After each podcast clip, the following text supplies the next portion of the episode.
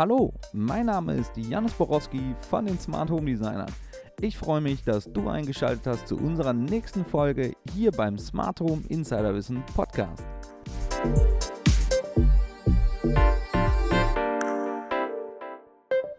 Ich möchte heute mit dir über die fünf größten Mythen eines Smart Homes sprechen. Mythos 1. Ein Smart Home kostet unfassbar viel Geld. Oft habe ich Kunden hier sitzen, die durch Hörensagen, durch vergangene Geschichten, durch, durch, durch alte Bekannte, die vor zehn Jahren oder so auch eine intelligente Gebäudesteuerung integriert haben. Die Kunden sagen dann zu mir, Herr Borowski, ähm, ein Smart Home ist ja schön und gut, aber wo soll ich denn bitte 30.000 Euro hernehmen? Das kann doch niemand mehr bezahlen. Wo ich sage, lieber Kunde, hab keine Angst, die Zeiten sind vorbei. Man sollte vielleicht vorweg sagen, kein Smart Home kostet Geld. Ein Smart Home ist eine Investition in das eigene Haus. Und es gibt viele Dinge, wo man fairerweise sagen muss, die lassen sich gegenrechnen. Das vergessen viele.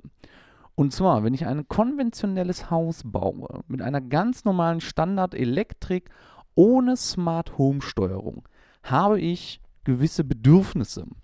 Das heißt, ich möchte zum Beispiel als Bauherr oder du als Bauherr sagst dir, ich möchte auf jeden Fall eine Alarmanlage haben.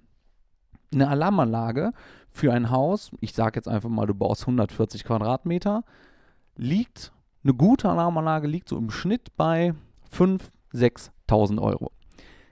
Das wäre der erste Kostenpunkt. Der würde so oder so anfallen, ob du jetzt sagst, ich baue ein smartes Haus oder ich baue ein nicht smartes Haus, möchte aber auf jeden Fall eine Alarmanlage haben. Das heißt, du hast auf der einen Seite 5.000 oder 6.000 Euro stehen für die Alarmanlage, konventionell, und du hättest theoretisch auch 6000 Euro auf der Smart Home Seite, weil ein Smart Home ist auch eine Alarmanlage oder kann auch eine Alarmanlage später sein. Aber dazu werden wir noch weitere Folgen auf jeden Fall rausbringen. So, das heißt, du hast die erste Kostenstelle, Alarmanlage da stehen. Dann sagst du, okay, ich habe eine Fußbodenheizung. Dein Fußbodenbauer oder dein Heizungsbauer, der wird dir ja die Heizungseinzelraumsteuerung nicht schenken. Wenn du sagst, okay, ich möchte in jedem Raum eine Einzelraumsteuerung haben, dann sagt auch dein Heizungsbauer, ja, kein Problem, baue ich dir ein, kostet dich aber 2000 Euro. So, dann hätten wir die zweite Kostenstelle. Hätten wir dort kumuliert schon 8000 Euro stehen. Dann sagst du, ich habe natürlich eine elektrische Beschattung und ich möchte ja nicht immer über den Schalter diese rauf und runter fahren, sondern ich möchte Zeitschaltuhren haben. Da sagt auch dein Elektriker dir, ja, mache ich sehr gerne, ist gar kein Problem. Eine gute Zeitschaltuhr, die jetzt nicht nur Zeiten kann, sondern vielleicht auch sich nach Sonnenaufgang, Sonnenuntergangszeiten richtet, liegt so im Schnitt bei, ich sag mal, 150 Euro. Bei einem freistehenden Einfamilienhaus kommen gut und gerne mal schnell 15 bis 20 Fenster zusammen, die natürlich auch alle eine Rollosteuerung bekommen sollen. Rechnen wir jetzt mal mit 15 Fenstern, a 150 Euro, sind wir bei knapp 2300, 2250 Euro, wären wir dann an die nächste Kostenstelle. Das rechnen wir natürlich dann auch noch mit unserer Alarmanlage, mit unserer Heizungseinzelraumsteuerung zusammen, sind wir schon bei 10.250 Euro, die wir oder die du sowieso bezahlen müsstest. Dann geht das weiter. Dann möchtest du eine Gegensprechanlage haben, eine schöne von Siedle oder einem anderen tollen Hersteller. Ähm, liegt schnell auch mal bei 1500, 2, 3000 oder auch äh, ganz gerne äh, Ende offen. Muss natürlich auch mit hinzugerechnet werden. Ja? Und so häufen sich die Investitionen auf der konventionellen Seite. Und schnell entstehen dort Kosten, die liegen bei 10, 12 bis zu 15.000 Euro. Und es ist nicht smart. Es sind alles Standalone-Systeme. Das heißt, deine Beschattung weiß nicht, was die Heizungssteuerung macht. Die Alarmanlage kann keine Rollos fahren, kann keine Anwesenheitssimulation steuern, sondern ist lediglich für den Alarm da. Und das sind so Punkte, die muss man natürlich auch berücksichtigen. Das heißt, im Neubau ist ein Smart Home praktisch kostenneutral. Die Zeiten sind inzwischen auch vorbei, wo man sagt, okay, äh, eine Anlage kostet 20, 30, 40.000 Euro. Früher war das so, da gebe ich recht. Aber es gibt Alternativen und Systeme, die deutlich günstiger geworden sind und ein höchstes Maß an Funktionalität bieten. Mythos 2. Ein Smart Home ist sehr leicht zu hacken. Da muss man jetzt ein bisschen aufpassen. Man muss fairerweise sagen, die 100%ige Sicherheit gibt es nicht. Aber man kann es durchaus schwieriger gestalten, ja, dass jetzt nicht jeder, wie oft der Irrglaube auch ist, dass gesagt wird, okay, ich, da steht jetzt einer mit seinem Laptop vor meinem Haus und äh, hackt sich dann da mal eben ein. So leicht ist es nicht. Also es sind schon einige an Programmierkenntnissen erforderlich, die entsprechende Hard- und Software muss dafür benötigt oder muss dafür vorhanden sein und es sind mehrere Stunden theoretische Arbeit, die ein Hacker dafür bräuchte, um sich vor deinem Haus in dein Haus einzuloggen. Es gibt natürlich grundlegende Dinge aus dem Datenschutzbereich, die müssen einfach beachtet werden. Ja? Wie stelle ich vernünftige Portweiterleitungen ein? richte ich VPN-Verbindungen ein, ändere ich die Passwörter, ändere ich die Passwörter auch nicht in 1, 2, 3. Wir hatten Kunden, wo wir auf die Anlage gegangen sind, da waren Zugangsdaten und Passwort Admin Admin oder Admin 1, 2, 3. Wo wir dann auch sagen, ja, das ist natürlich extrem leicht dann da reinzukommen, aber ich lasse ja auch nicht meinen Schlüssel am Auto stecken. Das ist so eine grundlegende Sache, das muss man einfach wissen. Und wenn du einen Planer oder einen Smart Home Integrator hast, der auch sich wirklich mit den Datensicherheitsbestimmungen auskennt und auch entsprechende Netzwerkkenntnisse hat, der kann das Haus so sicher machen, dass nicht jeder x-beliebige sich mal eben dort einloggt. Ich sage immer, bevor sich einer mit einem Laptop vor dein Haus setzt und drei oder vier Stunden lang dort rumprogrammiert, ähm, schmeißt er einen Stein durchs Fenster und holt sich die Sachen raus, die er braucht. Mythos 3. Das ist viel zu kompliziert und funktioniert nicht richtig. Ja, ich sag mal so, man kann natürlich ähm, ein Smart Home extremst weit aufpusten und Steuerungen mit aufnehmen und Funktionen mit aufnehmen, die das Ganze sehr, sehr, sehr kompliziert machen. Ich kann mir natürlich irgendwo im Wohnbereich äh, sechsfach, achtfach Taster hinsetzen, die doppelt belegt werden mit Shift-Funktion und was nicht alles. Ja, dann gebe ich dir recht, dann ist das wirklich sehr kompliziert. Dann versteht selbst ein Profi wie wir würden es nicht mehr verstehen und nachvollziehen können. Das heißt, man sollte sich bei der Planung auch wirklich auf sinnvolle Funktionen beschränken. Licht-Szene-Steuerung zum Beispiel. Ja? Wir minimieren die Anzahl der Taster im Haus und nehmen nicht irgendwelche hochkomplizierten Dreifachbelegungen und äh, dergleichen mit auf. Ja? Das heißt, zentrale Rollo-Steuerungen zum Beispiel auch geschaltet je Raum. Das sind eigentlich Dinge zur Steuerung her ist es vollkommen ausreichend, weil man muss auch immer bedenken, es könnte eines Tages die Großmutter mal vorbeikommen oder man hat Hilfe im Haushalt, wo dann gesagt wird, okay, auch ein Raumpfleger oder eine Raumpflegerin, die muss auch wissen, wie mache ich hier Licht an und aus und muss dafür nicht erst eine Bedienungsanleitung lesen. Und du musst dir immer im Klaren sein, selbst wenn du sagst oder du kriegst es angeboten von dem Integrator, wir machen hier einen Vierfachtaster hin, äh, den können sie sich ja dann beschriften.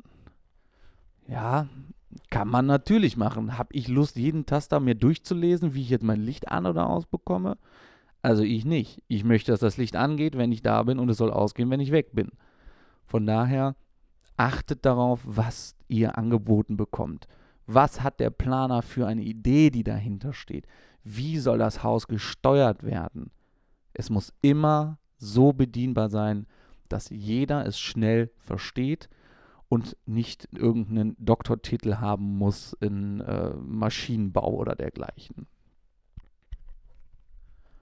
Mythos 4. Das System muss eine Verbindung zum Internet haben. Ja, es gibt Systeme, die durchaus eine Standleitung oder eine dauerhafte Internetverbindung zu einem Server haben muss. Wo ich mir aber jetzt die Frage stellen muss, will ich das? Will ich, dass jeder meiner Tastendrücke oder meiner Bewegungen durch Bewegungs- oder Präsenzmelder aufgezeichnet wird und über irgendeinen Cloud-Dienst läuft, wo ich nicht weiß, wo liegen diese Daten? Man muss sich auch immer im Klaren sein, wenn das System eine Internetverbindung benötigt, und das Internet fällt gerade mal aus, der Router ist kaputt, der Bagger vor der Tür hat leider die Leitung durchgebaggert oder auch der Server des Anbieters ist einfach nicht mehr online. Dann muss ich mir darüber im Klaren sein, dass die Funktionalität deutlich eingeschränkt wird. Wirklich bis zum Totalausfall. Das heißt, du kannst nicht mal mehr ein Licht ein- oder ausschalten. Deswegen empfehlen wir, nimm ein System, wo deine Daten auf deinem Server bei dir in deinem Haus liegen und dass das System auch ohne Internetverbindung arbeiten kann.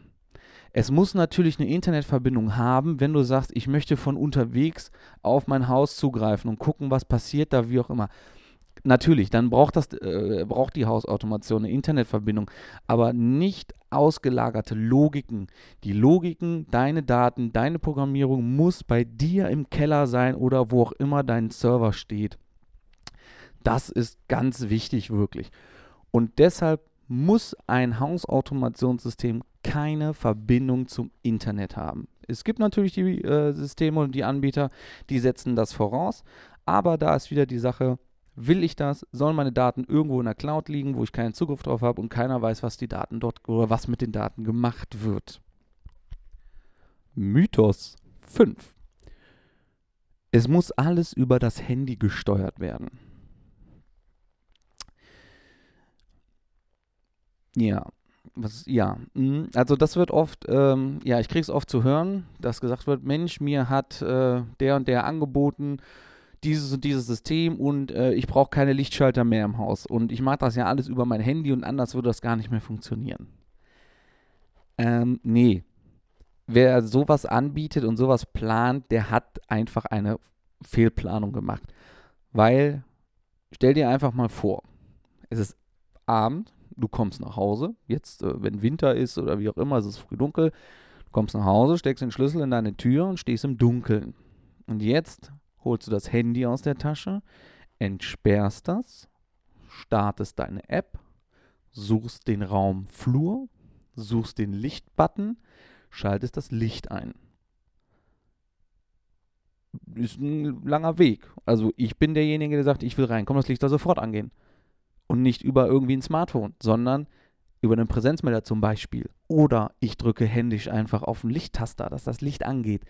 Und wenn ich auf diesen Taster drücke, will ich, dass das Licht auch einfach wieder ausgeht. Ja? Das heißt, da musst du dir auch wieder Gedanken drüber machen. Wir hatten in der ersten Folge darüber gesprochen, ähm, was ist bei der Smart Home Planung wichtig. Verzichte niemals auf Taster, weil es ist zu umständlich, das alles mit dem Mobiltelefon zu machen. Das versteht irgendwann auch keiner mehr. Die Oma, die wird es auch nicht verstehen. Vielleicht hat die auch gar kein Smartphone, wie auch immer.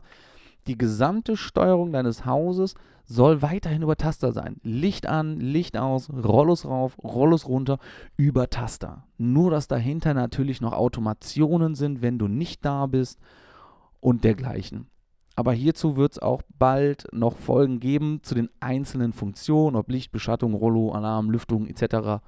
Ähm, werden wir nochmal jede Steuerung einzeln genau erklären und wie auch der Tastenstandard sein sollte, um es möglichst effektiv zu halten.